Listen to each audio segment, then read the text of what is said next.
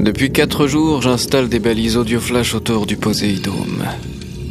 Elles sont mutées et leurs cadences sont suffisantes pour donner l'illusion de points fixes aux intensités lumineuses variables. C'est là tout l'intérêt. Je n'en aurais probablement pas assez. Mais c'est comme la nourriture. L'important, c'est de savoir qu'il en reste. Même juste un peu. Pendant que le compresseur remplit les bouteilles de plongée, j'ai pris l'habitude de vérifier mon œuvre.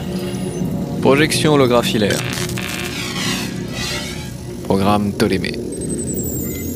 Affichage des constellations hémisphère nord. Position mémoire 4.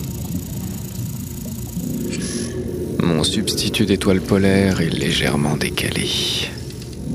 Ce n'est pas grave, mais ça m'obsède. Elle doit être parfaitement alignée.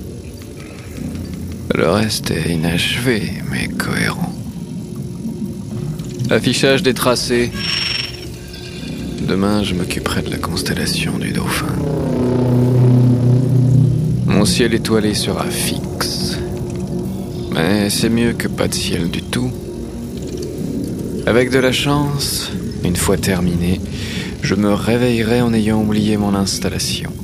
Et je verrai un ciel là où il n'y a que de l'eau et des lampes. D'après les capteurs du Poséidome, la pression extérieure s'est intensifiée, ce qui confirme ma sensation lors des dernières sorties. Une seule explication, le niveau de la mer a augmenté.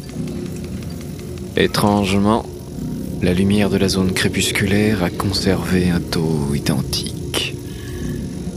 Paradoxe de plus. Quoi qu'il en soit, la zone morte s'étend. J'espère avoir fini avant d'en faire partie. Ambrosia, terminé.